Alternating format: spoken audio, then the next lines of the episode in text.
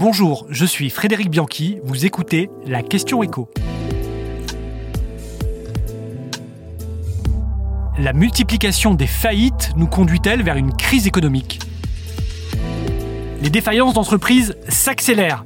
Et cette fois, ce n'est plus un simple retour à la normale après des années Covid qui, on le rappelle, ont été marquées par un taux anormalement bas de défaillance. Au deuxième trimestre 2023, on a franchi un cap. Selon le cabinet Altares, ce sont 13 200 entreprises, soit 35% de plus en un an, qui ont mis la clé sous la porte.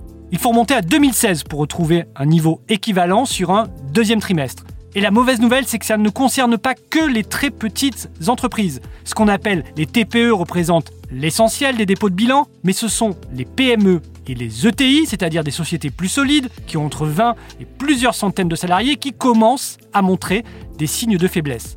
1100 ont fait faillite au deuxième trimestre, soit un bond de 55%. Et du fait de leur importance, ça concerne beaucoup d'emplois, 55 000 seraient menacés.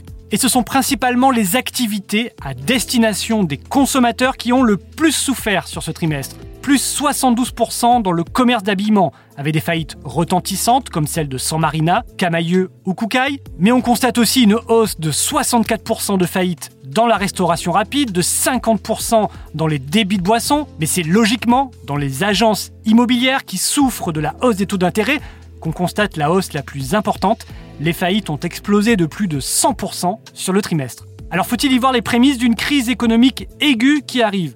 Pour le moment, c'est plutôt la conséquence des turbulences qu'on traverse depuis bientôt deux ans, avec des faillites attendues, celles des entreprises dites zombies, maintenues artificiellement en vie entre 2020 et 2022 grâce aux aides publiques. Il y a ensuite les faillites prévisibles. Là, on parle d'entreprises fragiles qui ont subi l'inflation, les grèves, les tensions, voire les émeutes de juin dernier. Enfin, il y a les entreprises en bonne santé financière mais qui ont, elles, été confrontées à une conjonction inédite d'augmentation de coûts des matières premières, de l'énergie, des salaires, la hausse des taux d'intérêt et le remboursement des prêts garantis par l'État. Mais pour finir sur une note positive, il faut rappeler que la mort d'entreprise fait partie du cycle de la vie économique. Ce qui serait inquiétant, c'est qu'il n'y ait aucune création. Or, avec 1 million d'entreprises créées en 2022 et plus de 280 000 au premier trimestre, l'économie française montre qu'elle est résiliente pour le moment. Vous venez d'écouter la Question Écho, le podcast quotidien pour répondre à toutes les questions que vous vous posez sur l'actualité économique. Abonnez-vous sur votre plateforme préférée pour ne rien manquer et pourquoi pas nous laisser une note ou un commentaire. À bientôt